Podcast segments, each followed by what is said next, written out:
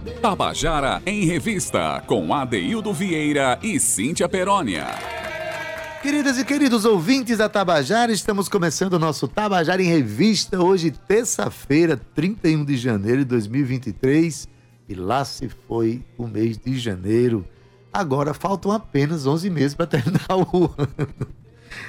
Cíntia Perônia toda vez tira onda comigo. Adeildo, chega janeiro, você já fica falando que vem o Natal por aí, mas é porque tá muito rápido, gente negócio tá correndo demais. A impressão que eu tenho é quando eu era criança, os anos demoravam mais para passar. A impressão também de que o sol era mais frio. Eu não sei.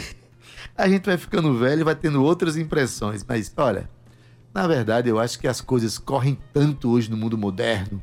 Tudo é tão rápido, né? tudo é tão instantâneo, tudo é tão curto. Infelizmente, às vezes, tão raso, que as coisas correm mais rápido. A impressão que tenho é essa, né? Você está aqui daqui a Seis horas você está em Lisboa. É um negócio, né? E isso talvez faça o tempo correr tão rápido que janeiro já terminou e daqui a pouquinho é carnaval, daqui a pouquinho é São João. Boa tarde para você que está nos ouvindo. Sempre muito feliz com a sua audiência, agradeço muito. Né, quando alguém se encontra comigo, daí eu andei ouvindo o Tabajara em Revista e a gente fica feliz porque o nosso propósito aqui é aproximar você da alma da Paraíba através de seus artistas e dos processos culturais, enfim. Marcos Pac, boa tarde. Olá, boa tarde. Marcos veio hoje, mas o nosso querido Cauê também está presente aqui. Ele que fez a técnica do programa ontem. Gabi Alencar, sempre muito sorridente, foi ela que colocou a gente aqui no Facebook. Se você está me vendo no Facebook, e o nosso convidado, é porque foi ela que colocou, tá? Romana Ramalho, Ana Clara Cordeiro, todos que fazem o núcleo do nosso programa, boa tarde, obrigado por tudo, tá? Gente, a nossa tarde hoje vai ser uma tarde de conhecimento histórico de nós mesmos, tá? Nós vamos conhecer um pouco mais das regiões da várzea do Rio Paraíba, ali pelo estuário do Rio Sanhoá, do Rio Paraíba também, Cabedelo, porque eu estou hoje com um professor que é, pense no professor curioso. Primeiro, todo professor de história, todo historiador tem naturalmente por ofício ser curioso, né? Mas esse aqui adora Paraíba, adora conhecer os processos históricos, a gente aprende muito com ele. Uma pessoa extraordinária que tem grandes contribuições dadas à Rádio Tabajara também. Daqui a pouco eu digo por quê. Mas antes, eu quero dar uma boa tarde para ele, professor Anjo Emílio. Ângelo Emílio Pessoa, boa tarde. Seja bem-vindo ao nosso programa. Boa tarde, Adeildo, ouvintes da Tabajara, Gabi e Marcos que estão aqui. É, enfim, realmente vai terminando janeiro, hein? Não é, rapaz? e agora, para muita gente, vem o trabalho. Dia desse eu fiz 60 anos, eu tô olhando pro meu 61 ali na frente. Mas, sou Ângelo, nossa conversa vai ser boa porque você andou fazendo uma pequena expedição ali pelo estuário do Rio Sanhoá, Rio Paraíba, eh, entrou um pouquinho pela a, o, o, o finzinho ali do Rio Paraíba, né, tal, e tem muita coisa bonita para contar, né? Ah, foi, foi algo meio aventuroso. Né? Mas delicioso e eu sei que a gente vai aprender muita coisa com essa conversa, tá? Daqui a pouquinho, gente, a gente vai ter uma conversa boa com o professor Ângelo Emílio, ele que é da Universidade Federal da Paraíba e tem muito para contar. Essa voz, se você acompanha a, nosso, a nossa Rádio Tabajara, você há de conhecer a voz do professor Ângelo.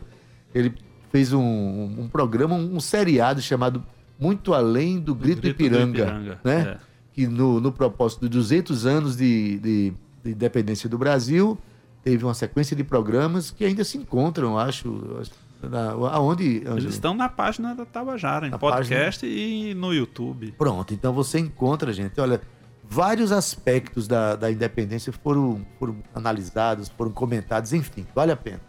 Olha, gente, a gente vai falar sobre tudo isso, mas o programa da gente começa com um lançamento, porque a nossa querida Cíntia Perônia, do grupo Os Eloquentes, ela não para de, de produzir, de trabalhar. E ligou ontem, daí estamos com canção nova aí, lançada.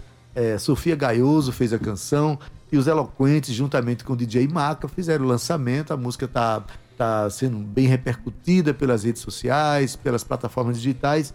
E a gente, claro, vai abrir o programa com lançamento, né? A gente adora fazer lançamento. A gente não é base de lançamento de foguete, mas é lançamento de canções, mas também de canções foguete, aquelas canções que vão para longe. Então, com vocês, dia de domingo, com Sofia Gaioso, os Eloquentes e o DJ Marco. Escuta aí.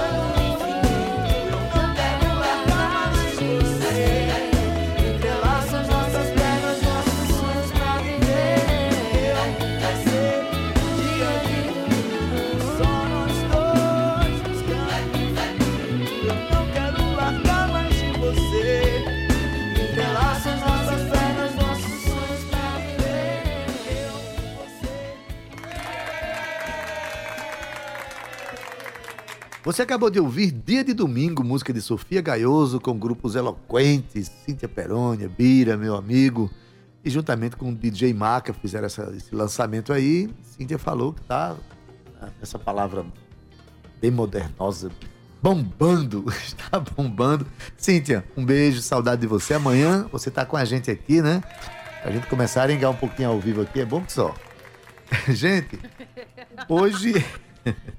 Hoje, terça-feira, é dia de um espaço importante para nós, uma parceria da Rádio Tabajara com o Instituto Histórico e Geográfico da Paraíba o HGP, chamado Dialogando com História, onde sempre se mandam eh, os, os integrantes, os participantes do, do, do Instituto, mandam para a gente pequenos relatos históricos que a gente traz para você conhecer um pouco mais né, a história da Paraíba, a história de João Pessoa, enfim para nós muito precioso esse quadro. Hoje a gente traz Thomas Bruno falando de um personagem importante do inter- interior da Paraíba. Ele anuncia que essa figura existiu, né? E aliás, eu não vou dar spoiler, não. Deixa o nosso querido Thomas Bruno falar. Fala, Thomas. Alô, amigos e amigas da Rádio Tabajara. Eu, professor Thomas Bruno, do HGP.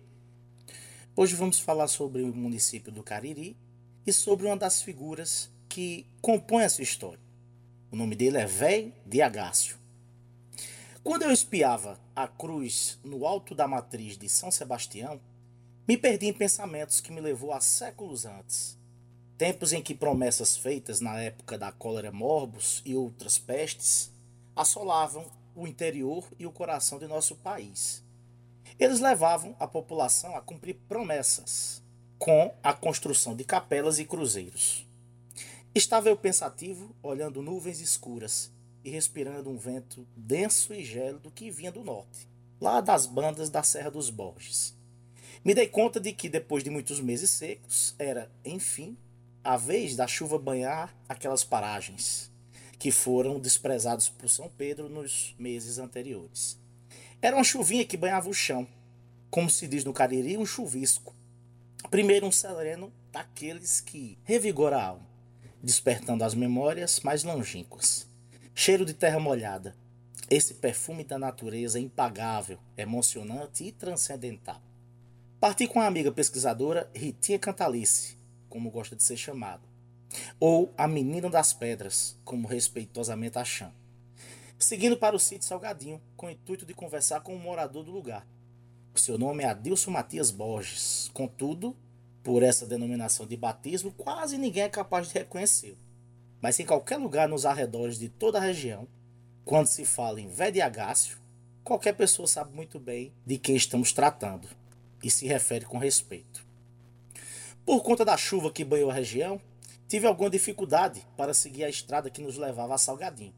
Rica em argila, o carro dançava e quase rodou desgovernado. A minha perícia dirigindo o automóvel acabou sendo o suficiente para evitar qualquer infortúnio. Ainda assim, temi ficarmos desgovernados, e aquilo me preocupou.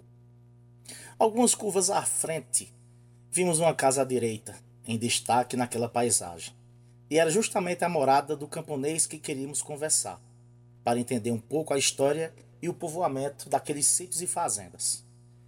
Véi de Agácio tinha 77 anos, conhecido em toda a região, principalmente pelos mais antigos.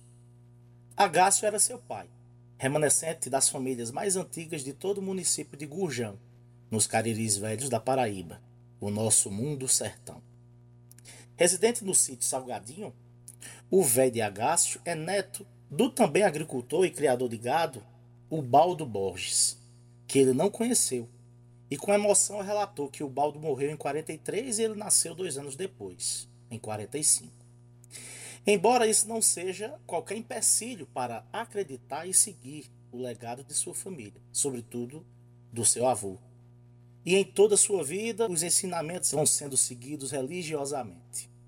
Passamos pela porteira, subimos metade do outeiro, onde está sua morada, estacionei da lateral da casa para que o cenário e o horizonte não fosse corrompido em nosso olhar. Desci do carro, sob os olhares atentos do velho Agácio. Quanto a Ritinha, ele disse conhecer ainda no ventre de sua mãe. Mas eu era um elemento estranho até aquele exato momento. Mesmo assim, nada impediu que conversássemos. Com sua simpatia e alegria, me chamou para ocupar o pequeno e aconchegante alpendre para que a conversa fluísse melhor. Passei a portinhola de madeira, de cor azul, ocupei um dos bancos e em menos de dez minutos, Védio Agácio se dava a uma generosa intimidade e contava inclusive alguns segredos. Conversamos por volta de duas horas.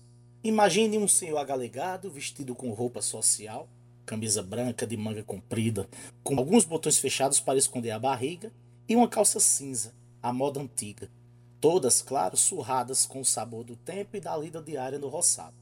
Alegre que estava com o poço que tinha conseguido furar. Ele ainda portando um relógio de metal e um punhal na lateral da cintura. Foi nesse cenário que ele narrou tanta coisa do lugar, religião de beleza e de história singular. Mostrou um banco singelo de miolo de aroeira que foi do seu avô e que tem pelo menos 200 anos. O Baldo Borges sentou nessa relíquia que o de Agácio prometeu doar ao futuro Museu Histórico de Gurjão. Nesse contexto de pandemia, no fim de junho do ano passado, ele faleceu, vítima dessa famigerada doença, que ainda nos assola infelizmente. Apenas 20 dias após a nossa calorosa conversa. Fica seu sorriso amigo, suas brincadeiras e a certeza de que um dia nos encontraremos. Uma boa tarde para vocês e nos siga nas redes sociais. Tabajara em Revista. Olha aí, nosso quadro Dialogando com a História, Thomas Bruno conta da existência desse personagem importante para a cidade do Gurjão e como é importante a gente conhecer essas pessoas. Quantas histórias essas pessoas não sabem, né? O Thomas Bruno vai ficar devendo para a gente agora as histórias desse cidadão aí. Alguma história deve ser extraordinária para a gente conhecer né, um pouco da, da vida e da cultura daquele lugar pela fala de um dos seus personagens, de um dos seus moradores, né? E pelo, pelo que o Tomás coloca aqui de uma maneira tão bonita, de uma pessoa tão exuberante como, são, como é esse velho de Agácio e como são tantos outros personagens culturais do interior da Paraíba, né? Eu lá de Itabaiana conheço um bocado e é bom demais conhecer essas pessoas. Como João Pessoa teve caixa d'água, como João Pessoa teve vassoura, Mocidade. mocidade, esses personagens que, que enriquecem o nosso inconsciente, né? Coletivo, sei lá, nos, nos representam. Eles nos representam de alguma forma. Muito obrigado, Thomas Bruno, pela sua participação no nosso quadro. Mas agora vamos conversar mais sobre história. Só que uma história mais perto de João Pessoa. João Pessoa, que já foi Paraíba com HY, e quando foi Paraíba com HY, não era só essa cidade que a gente mora de João Pessoa. Envolvia outros municípios vizinhos, né? Que hoje tem sua independência, tem sua vida econômica, umas mais pujantes que outras, mas enfim. Para falar um pouquinho da história desse lugar, esse professor, nosso convidado Ângelo Emílio, fez uma expedição com alguns colegas e alguns alunos pela, ali pela várzea do Rio Paraíba e encontrou. Quantos anos de história a gente encontra ali, Ângelo Emílio? Olha, é como se fosse um terreno com, com várias camadas, né? Então, é, óbvio que se você re, é, recuar as camadas mais pretéritas, você vai achar provavelmente vestígios indígenas, né? Certeza. Mas, digamos, de fato, o que tá, é mais evidente em termos de elementos construtivos diz respeito a esses últimos 400 anos da Paraíba, que é do período colonial para cá, né? cá. Mas com certeza tem uma história pretérita indígena muito pujante aí, que tem relatos e tal, e evidentemente que com pesquisas arqueológicas aqui e acolá se encontram vestígios muito importantes, né? Mas a gente é, encontra muitos elementos arquitetônicos, né? Primeiro, aquela região ali é uma região que sempre esteve ligada ao que? A cana-de-açúcar, né? Uma região é, economicamente é, forte, né? É, no, no ciclo da cana-de-açúcar, enfim. Então, muitos engenhos, onde tem muitos engenhos, tem muita gente, muita gente trabalhando, muitas relações sociais, muita cultura que nasce do lugar. O que é que a gente percebe de mais flagrante quando a gente chega ali naquele espaço? O que é que nos impacta mais, Ângelo? É, bom, eu, eu vou só pegar um pouco como é que a gente acabou chegando Sim, nisso. conta essa né? história. Porque a gente chega. Normalmente o historiador chega através dos livros, né? Então ele lê os livros de história e é muito interessante. Eu sempre ouvi falar de Mendes Sá, né? Terceiro governador-geral do Brasil.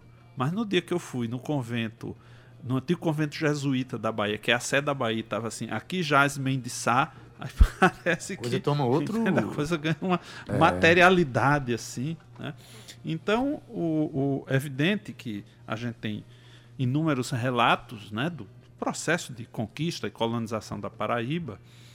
E é, eu já tinha em outras ocasiões, meio a esmo, com pessoas amigas, ido aqui e acolá em alguma dessas capelas abandonadas, essas ruínas e tal.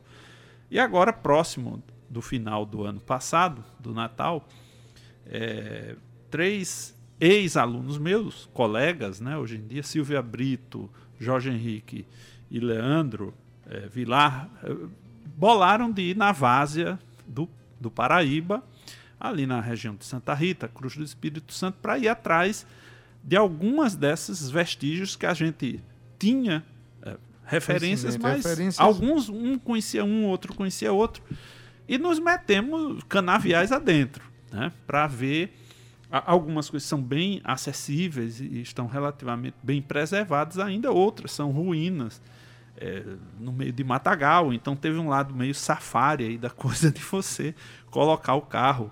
Nós somos atrás de uma ruína, né, nove quilômetros à frente da usina São João, lá em Santa Rita, em direção à Cruz do Espírito Santo, era o antigo engenho dos Reis Magos, né? Então andamos lá nove quilômetros no meio de canaviais até chegarmos lá e estava lá. Andar, que você diz andar mesmo, pé no chão. Não, não, foi meter o do carro, carro. lá. Ave Maria. né? Sim. Então, se andasse, eu ainda estava chegando. Tava né? chegando lá agora. E, e a gente foi meio assim, fomos com GPS. E, e aí você vai encontrando vestígios né, de antigas capelas. é, e aí um pouco misturado, né? Tem coisa que é do século XVII, XVIII. Você encontra uma estação ferroviária já do fim do XIX para o XX, na, na usina São João, que era a antiga ah, estação ferroviária do Engenho Central. Então, eu diria que tem várias camadas de tempo ali. Né? É como se as coisas vão se sobrepondo umas às outras e certos. é, é, Preservando camadas anteriores, Sim, né? E camadas anteriores vão ficando ali vão interagindo. Né? Afora a longa duração da presença dessa cultura canavieira, né? que ela, desde o século XVI, ela demarca esse território. Né? Então, é muito interessante porque, é, inclusive, se você pudesse ter roteiros educativos, né? Turísticos, educativos e tal, nos quais você sistematizasse isso muito mais e criasse condições, você teria sala de aula ao vivo, a céu né? aberto. a céu aberto. Né? Então, há muita coisa que pode ser, ser vista, pode e deve ser vista, deve ser conhecida. Evidentemente, algumas delas a gente tem informações muito escassas, porque são vestígios, documentos se perderam, outras coisas se tem dados mais consistentes, enfim, né? Tudo isso é uma, uma aventura de descoberta. Mas assim, ali teve. é, a região teve muito conflito também, né? Ao investigar tudo isso, ali teve presença, além de indígena, presença holandesa, presença francesa, presença portuguesa, presença e essas presen- africana. E essas presenças nem sempre foram muito harmoniosas entre si, né? Muitas vezes foram presenças de, de- disputa de espaço e de poder, né? Sim, conflituosas, né? Queira ou não, se a gente pegar esses últimos 400 anos, né, da fundação da Paraíba para cá, 430 e poucos anos, eh, você tem eh, mais de 300 de uma sociedade escravista. né? Isso é como se diz, é uma nota promissória que ainda não foi paga. é uma nota promissória a que está é rendendo aí essa dívida é grande, né? É, com certeza. Então, é, o que é importante é a gente perceber que esses vestígios estão relacionados sim a essa coexistência conflituosa, né? a essas, digamos assim, contradições da vida real. Né? Então, essa sociedade açucareira que conseguiu construir efetivamente é, engenhos muito possantes, capelas muito bonitas e com, com uma arte, né, é, muito interessante. Por exemplo, você vai numa capela do século XVIII do antigo engenho Una, capela Nossa Senhora do Patrocínio, né, ela está em Cruz do Espírito Santo. Ela é uma capela sextavada, assim, é num formato né, sextavado, com uma cúpula, é, uma arquitetura interessantíssima e com uma casa grande na frente. Então você vê aquela casa grande lá em, em deterioração, é uma das coisas que deixa você mais aborrecido, né? Mas aquilo ali é resultado não apenas da pujança do açúcar, mas do trabalho escravizado, de quem, É, de né? quem Quer dizer, trabalhou ali, quem produziu riqueza. então você consegue ver a história e esses testemunhos eles permitem você ver todos os lados, né? Que são muitos. Ver o conflito indígena, a escravização indígena e africana, as disputas, evidentemente, de holandeses, franceses, luso-brasileiros, espanhóis, né? Então é muita gente passando e construindo e disputando. A despeito de se criar salas de aula a céu aberto, que eu acho que eu acho que as melhores aulas que eu assisti na vida foi quando a gente saiu a campo, foi ver as coisas, né? É, você vê muitas aspirações, por exemplo, turísticas, é, possibilidade de se criar, por exemplo, um roteiro turístico para essas bandas, para que a gente, é, que, que um olhar institucional de Estado, de município, enfim, consiga transformar isso num roteiro em que a gente passa, o, o- morador de- da Paraíba, o paraibano passa a se conhecer mais, mas também que abra para que outras pessoas venham e conheçam a Paraíba em profundidade. Né? Eu acho que tem muita profundidade nesses lugares. Como é Com que tu vê certeza, isso? com certeza, Deildo. Olha, é, evidentemente, quer dizer, por exemplo, se a gente falar do antigo mu- município da Paraíba, né, é, ele não é João Pessoa. Né? Ele é João Pessoa, é Cabedelo, é o Conde, é Bahia, é Santa Rita, Lucena. Quer dizer, o município era uma É abrangência mais do que o que se chama hoje de Grande João Pessoa. de né? Grande João Pessoa, é Cruz do Espírito Santo, enfim. Tudo isso era o antigo município da Paraíba, né? Evidentemente que à medida em que al- algumas localidades foram crescendo, elas foram se emancipando, né?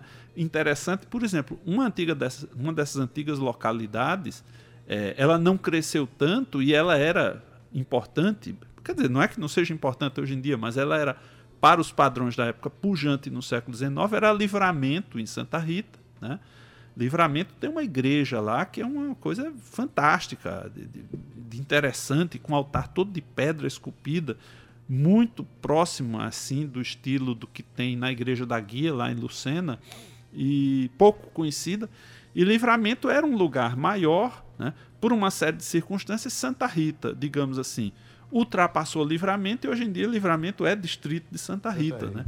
Mas você vai ter ali, no próprio município de Santa Rita, que é muito grande, tem a Ribeira, tem vários distritos ali que, que contam histórias muito importantes aí desses, desses séculos de, de, de produção açucareira, de criação de gado, de, de pescaria, enfim, de, de atividades econômicas que estavam ligadas à, à produção de uma sociedade que se formou. E você perguntando se é possível se pensar roteiros. Eu acho que quando se dialoga, né, é possível, né? A gente tem universidades importantes no estado, tem o Instituto Histórico, tem as prefeituras municipais, o governo estadual, né, a EPC. Então você tem é, é, a presença de muitos entes que, em dialogando, eles podem pensar coisas em comum. Né? Quando eu estou pensando assim, é, o que é que nós fizemos? Um, um, um simples roteiro de professores de história curiosos que foram se meter no meio do mato. Né? e é, por causa disso a gente saiu mapeando um pouco e é perceptível, quer dizer, tem coisa que está em Cruz do Espírito Santo, coisa que está em Santa Rita, outra que está em Lucena, em Bahia. Então, por que que essas secretarias de educação e cultura, enfim, departamentos de cultura, e com João Pessoa junto e o governo do estado, quer dizer, por que não se dialoga e pensa num, num processo comum? Né? Porque normalmente aqui, sem querer é, ser chato ou culpabilizar ninguém, como é que acontece? Quando se fala de história, vai lá no, no, no convento franciscano, vai lá no Hotel Globo, aí bate palma pro sol e tchau. Ó, né? Santa Catarina. É, então, são coisas É. assim muito episódicas. Pontuais. E aí, por exemplo, eu outro dia escrevi, disse, ó, o, o- que é que o pipoqueiro que vende pipoca na frente do convento franciscano tem a ver com o convento? Tudo. Entende? Ele não é um invasor ali. Ele é um cidadão que está ali, entende? É, o, menino que toma conta dos carros e lava carro, ele tem Ele tudo a interage ver. com o lugar. interage. Então você não precisa pensar em algo que você tenha que, aspas, fazer uma asepsia social, tirar as pessoas do lugar para que venha o visitante e tal. Não, você tem que dar um jeito de interagir Interagir com essas pessoas. essa sociedade local com o visitante e que todo mundo pode sair ganhando. Né? Todo mundo tem que sair ganhando. Não dá para só uns ganharem e os outros ficarem assistindo. Exatamente. E aqueles que interagem com o espaço precisam ter o seu É. quinhão né, de sobrevivência e também sua participação histórica, né, que é perene, está ali, está existindo ali. Aí, sabe, Pois são é. essas pessoas que o suor dos avós e bisavós dessas pessoas levantaram essas coisas, entende? Eles não Exatamente, estão é. ali de alegres invasores, não. Eles são as pessoas do lugar. Eu sou um pessoense nascido no centro de João Pessoa. Hoje em dia eu sou um invasor do centro de João Pessoa. Eu moro lá na Praia do Bessa. Então quem mora lá no centro de João Pessoa tem muito mais a dizer do que eu, que sou um professor de história refugiado na Praia do Bessa. Isso que a gente está falando aqui tem muito a ver com o Porto do Capim, Sim. né? E daqui a pouco a gente até comenta um pouco sobre isso também, que o tempo é bom demais quando a gente conversa, professor Ângelo. Olha, a gente tá, tá aqui com o Ângelo Emílio, ele veio, é professor de História da UFPB, e veio aqui conversar sobre um pouco sobre essa expedição que junto com os alunos e os colegas fizeram ali pela várzea do, do Rio Paraíba, entre as cidades de Cruz do Espírito Santo, Santa Rita, Lucena. E daqui a pouquinho, quando voltar, a gente vai falar um pouquinho do estuário ali, Aham. aquela região de Manguezal, aquela ida deliciosa entre a, a Ponte Sanhauá até chegar ali na Ilha da Restinga e passando por ali, tá? Mas assim, o professor eh, Ângelo Emília disse, "Ó, vamos tocar umas canções no programa. E ele sugeriu uma que eu achei muito oportuna, uma canção de Cátia de França, gravada pelo o Camerata eh, Arte Mulher, coordenado pela professora Mônica Cury, que lançou um disco em 2012 chamado No Bagaço da Cana, Um Brasil Adormecido. Essa música é de Cátia de França, cantado por ela, acompanhado pela Camerata Arte Mulher. Vamos ouvir então?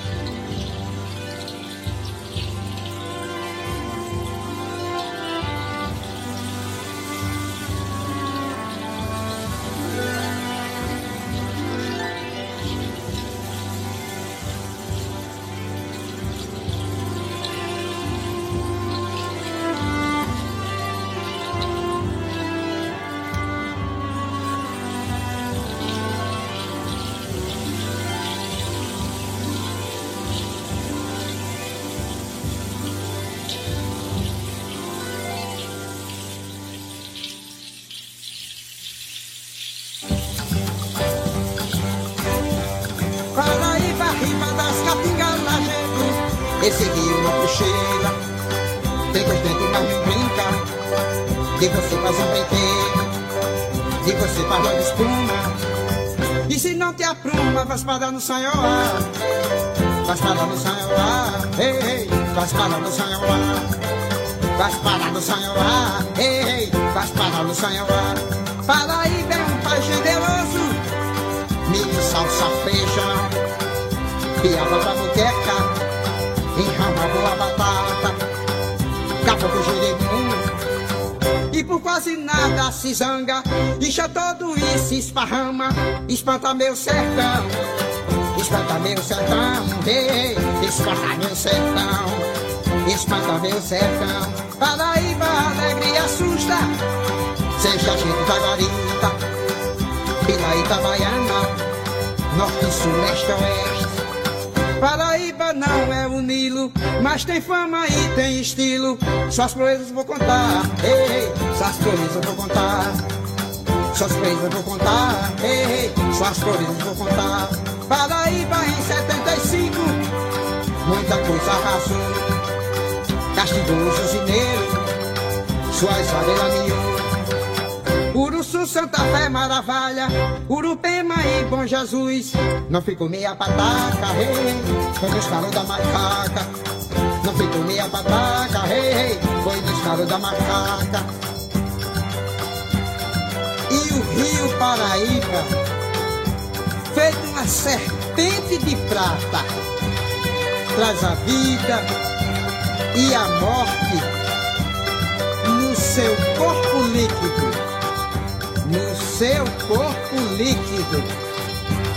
Paraíba é isso mesmo, que é de volta seu espaço, liberdade e imensidão, quer fartura, respeito. E com o tempo tudo se ajeita, vem os peixes e as baronesas, tudo verde é uma beleza, na força da natureza, tudo verde é uma beleza, na força da natureza. Rio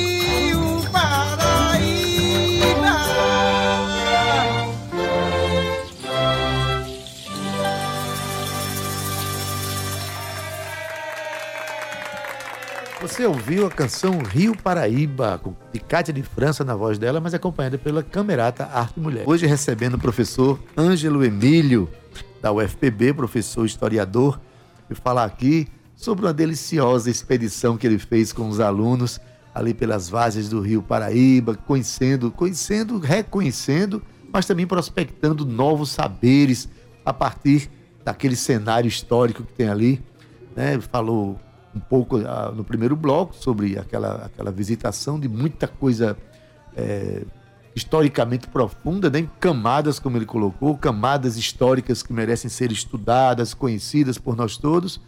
Mas depois teve uma outra expedição essa ganhou as águas. A primeira foi de carro, a segunda foi de barco, né? Com direito a mergulhos, com direito a tudo isso. Mas enfim, professor Ângelo, fechando esse, aquele primeiro momento, né? Que só para saber por onde a pessoa vai para esse primeiro momento aí que você. Qual é o acesso? Só que eu fiquei curioso aqui saber por onde é que começa essa ida para conhecer esses engenhos, esses, essas ruínas.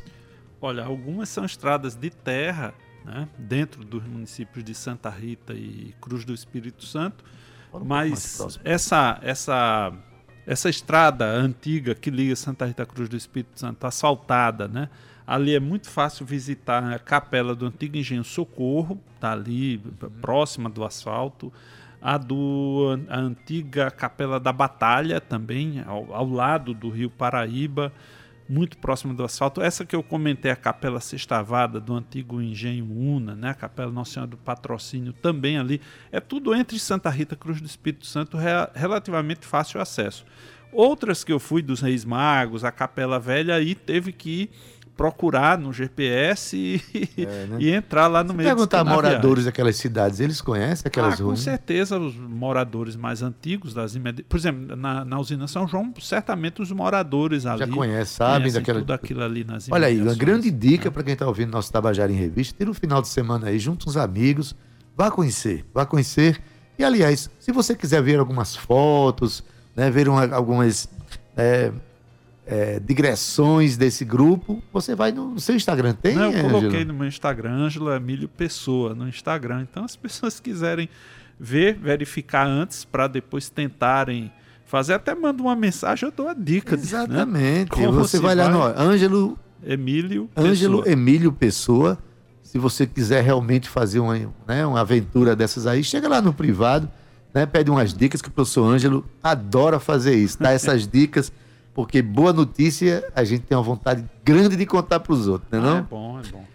Sim, aí teve um segundo momento que aí ganhou as águas aqui pelo Sim. estuário do Rio Paraíba. É porque nós tínhamos ido em dezembro, depois voltamos a fazer uma segunda ida né, de, de, de carro no começo de janeiro, essa indo para a região ali do Engenho do Meio, né, já da BR-101 em direção a Forte Velho. Né?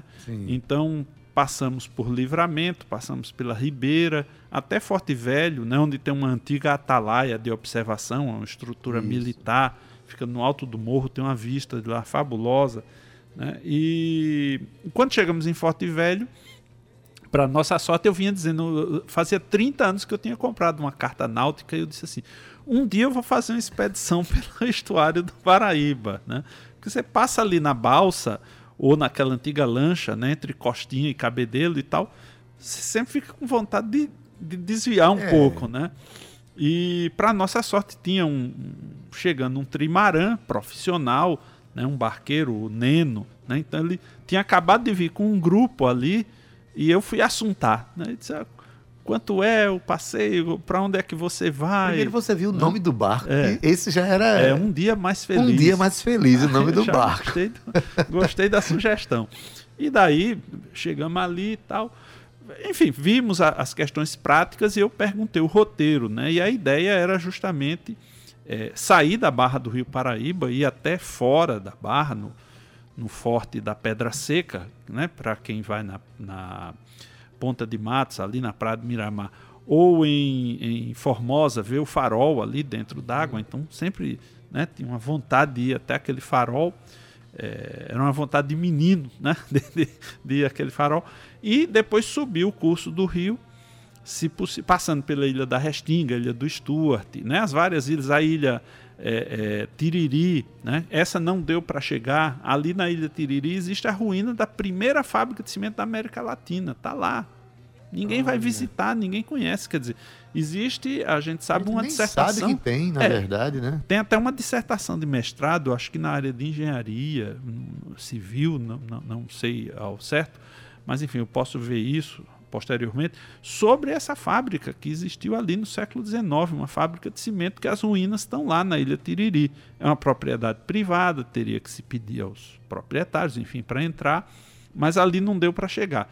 E a ideia era conseguir chegar até o Varadouro, né, até a região do Porto do Capim, fazendo o circuito que secularmente se fez, né? Se entrava na Paraíba pelo Por rio, ali. né? Aliás, quem está ali está vendo a cidade, a, a vista que os primeiros que chegaram na Paraíba tiveram. Exatamente. É, A cidade nasceu ali. Então- a vista era do rio para, o- para a terra, É. né?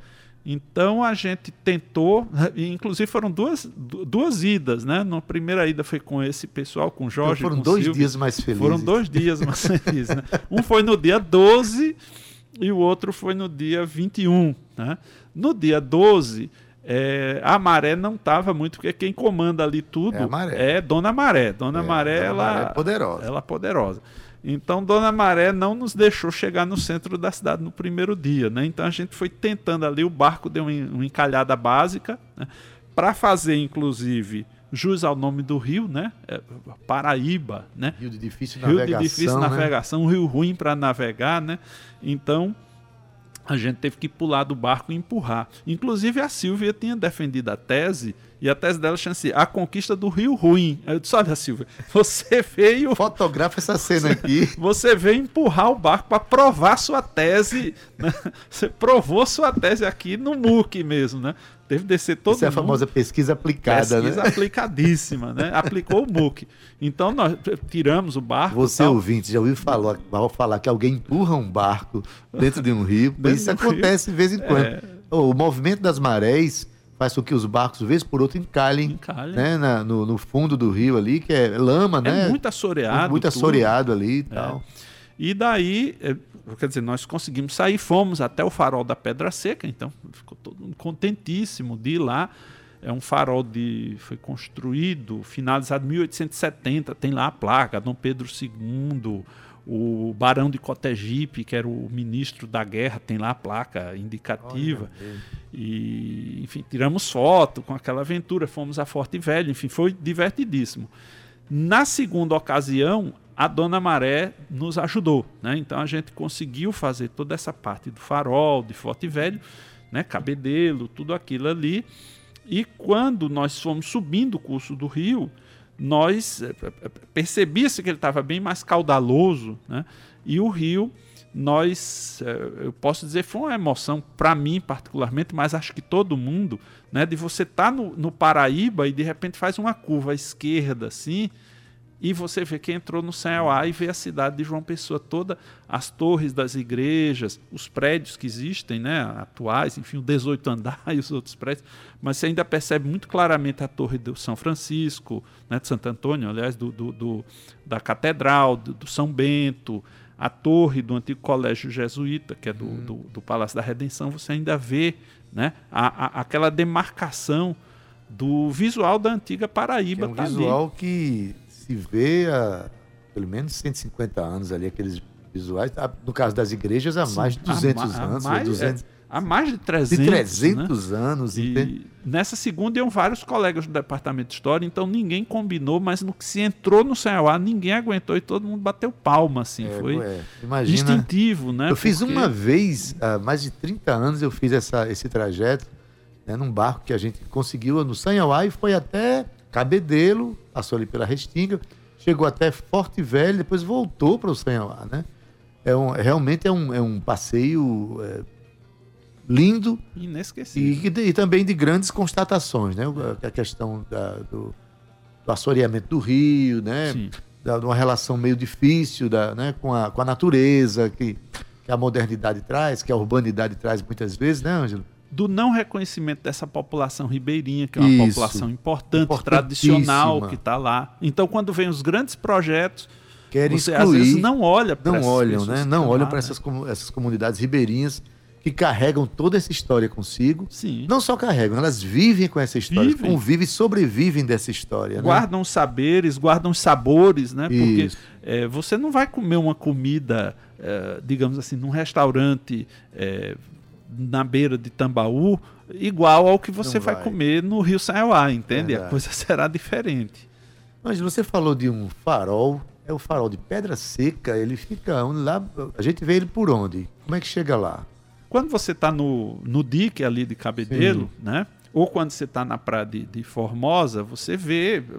Se você está no dique, ele estará à sua direita. Se você está na praia de Formosa, ele estará à sua Sei, esquerda, esquerda. né? Você vê ele dentro do mar, aquele, aquela torrezinha branca, né? Ela está num lugar, é, segundo os relatos, é, o nível do mar era mais baixo ali, então quando a maré secava muito, dava-se para ir a pé até por chamar-se pedra seca, né? E com o tempo a mudança das correntes e tal, o movimento do litoral isolou o farol, ele fica numa, num- numa parte mais alta assim, tem umas pedras, mas é muito comum que barcos ancorem ali por perto e as pessoas cheguem até o farol, né? E ele hoje em dia é mantido pela Marinha, E automatizado. funciona e tal. até hoje. Funciona, Né? sim. Acende o seu farolzinho, faz uma, né, a orientação dos barcos. É. Houve um documentário, Luzes da Amazônia Azul, né? Sim. Que eu fui entrevistado, tocou Alegria de Farol, que a gente nunca conseguiu Ah, assistir, é mas que é sobre esse farol da Pedra Seca. É verdade, teve um grupo, né? É. Que passou aqui em João Pessoa, querendo fa- fazendo um documentário sobre os faróis históricos do Brasil. E me chamaram. Indicação sua, me Sim. chamaram para tocar Alegria Sim. de Farol lá. Alegria de Farol. Ah, E- nem vi esse documentário ainda. Também não, tô curiosíssimo. Foi Espero que lançado eles- ano passado. Espero que eles tenham visto, pelo menos. É que é num desses canais de, de, de, de TV paga que eu nem consegui encontrar onde tem esse canal. Aquelas TVs né? impagáveis, porque a É. gente não acha. Não acho. Mas vamos fazer o seguinte. Por indicação sua, né? Você, inclusive, por gratidão de você ter indicado a canção Alegria de Farol. Eu trouxe a Alegria de Farol para tocar aqui no final da nossa conversa. Só que uma surpresa, eu não trouxe na minha voz, eu trouxe numa voz muito mais saborosa, vamos dizer assim, muito mais singular, que é a de Socorro Lira. Socorro Lira, né, é compositora aqui de Campina Grande, tem, lançou recentemente seu 15º álbum, tem música até com Mia Couto, figura extraordinária, ganhadora de prêmios, gravou essa canção com arranjo né, de Jorge Ribas também é campinense, e com é, o Quinteto da Paraíba. Sei se você conhece, Coisa não sei se o fina. nosso. Eu vou dar presente para você e para o nosso ouvinte. Alegria de Farol na voz de Socorro Lira e Quinteto da Paraíba. Vamos ouvir?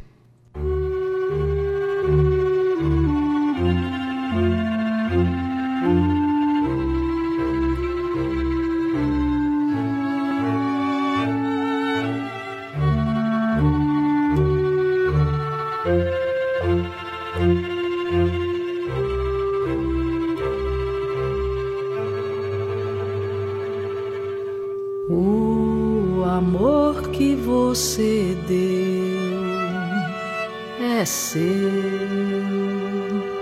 é seu, é seu.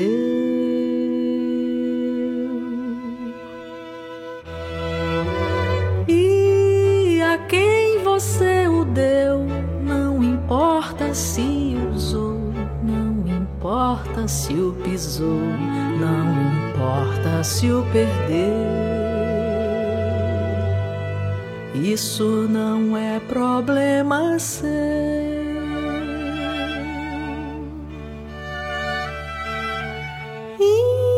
Imagina se o farol, além de viver tão só, fosse culpar sua luz pelo barco que passou sem perceber. Esse bem que ele conduz.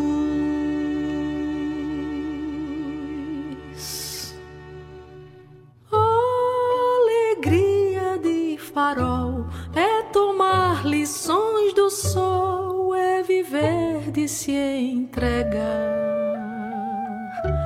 Quanto mais sua luz se perde pelo mar, mais luz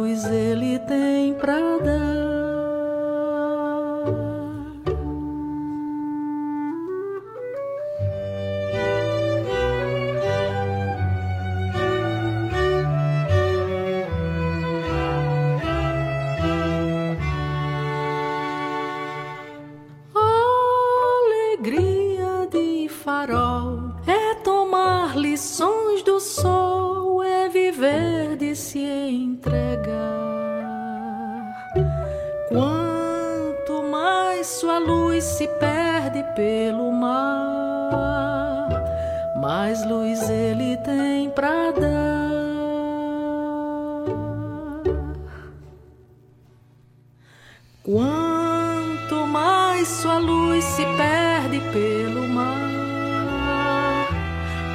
Luz ele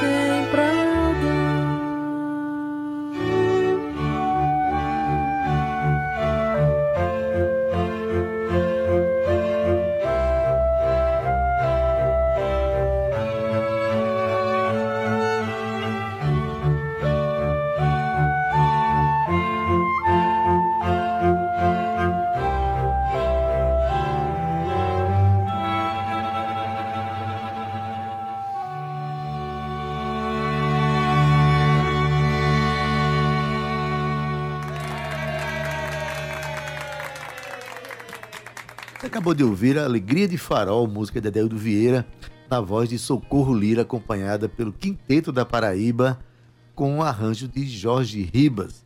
Então você que não conhecia essa canção, vá lá nas redes sociais de Socorro Lira, vá lá nas plataformas digitais, no YouTube, enfim. E você conhece tudo isso. Falando em redes sociais, né? A gente hoje falou sobre essa essa brincadeira de bom gosto, essa expedição, né, que o professor Ângelo Emílio fez com seus alunos, indo ali pelas vases do, Rio- do Rio Paraíba, conhecendo aquela região, depois veio aqui pela, pelo estuário do Rio Paraíba, Cabedelo, Ilha da Restinga, Forte Velho. Muita coisa bonita ele trouxe para contar pra gente aqui e que você pode acompanhar na rede social dele, na rede social dele, no Instagram, por exemplo, tem fotos lá, tem comentários, né, né, professor? Sim. Diz mais uma vez como é que as pessoas podem chegar lá para dar uma olhada nisso. Instagram, Ângelo Emílio Pessoa. né? Tem até direito a uma queda minha no Rio Paraíba no final, que eu fui dar uma de engraçado, ainda tive que ser salvo. Foi, Então, foi rebocado para dentro do barco, ainda o tem direito professor. a um vexame básico. Mas esses vexames animam É, a, a viagem, são divertidos quando, graças a Deus, não teve maiores complicações, né? Olha, Ângelo, é um prazer imenso sempre receber você aqui. Você é um parceiro da Tabajara, né? É um, é um professor de história que, que gosta de contar essas histórias e que traz a consciência social, né, histórica através desses relatos todos. A gente sente isso na sua fala, sente isso nos seus textos, da sua maneira de se relacionar com a vida e com as pessoas, e com a academia e com a nossa universidade. Então, para nós é um privilégio trazer você para cá. Tabajara que poucos dias fez 86 anos, uma menina sapeca que ainda adora viagem no Rio Sanhoá. Pois é, eu, eu que agradeço, fico muito grato por poder falar sobre isso, porque foi uma aventura muito cara nessas aventuras na história e, e é possível juntar inteligência, diversão, estudo, aprendizado. Essas coisas não precisam ser eternamente. Lógico, sempre há um momento de ser sisudo, de ser metódico, mas pode ser divertido. A gente até tomou uma cervejinha lá no barco, não teve problema, né? digamos assim. Já estava preocupado se não tinha. Teve para ampliar ter, nossa visão é, histórica. visão né? histórica. É só não abusar dos destilados nem dos fermentados. aí, Exatamente. de leve, como eu digo meus curtir alunos. melhor também, Sim, né? Com certeza. Pode abusar, senão a gente não curte também, né? Mas enfim, é, eu acho que são experiências que podem ser feitas e pensadas, evidentemente, tanto de maneira por diversão de amigos, como por, digamos assim, um empreendimento de natureza mais orgânica, turística e tal. São coisas a ser pensadas, entendeu? O que as pessoas precisam é dialogar, conversar. Estamos numa época que as pessoas estão muito reticentes a isso, mas Vamos é conversar, necessário. vamos conversar, porque as energias confluem quando a gente conversa, né? Quando se dá, quando as pessoas se dão a conversa, as energias confluem. Professor, muito obrigado. Eu que agradeço. Sempre muito bem-vindo ao nosso programa. Agora já são 15 e 1. Então, olha, vou diretamente aqui à nossa, a nossa ficha técnica, né? Na técnica do nosso querido Marcos Pac. Na edição de áudio, Ana Clara Cordeiro. Nas redes sociais, Romana Ramalho e Gabi Alencar. Gerente de Rádio Difusão da Rádio Tabajara, Berlim Carvalho. Direção da emissora, Rui Leitão. É a presidente da empresa Paraibana de Comunicação, jornalista Naná Garcês. Até amanhã! Tchau.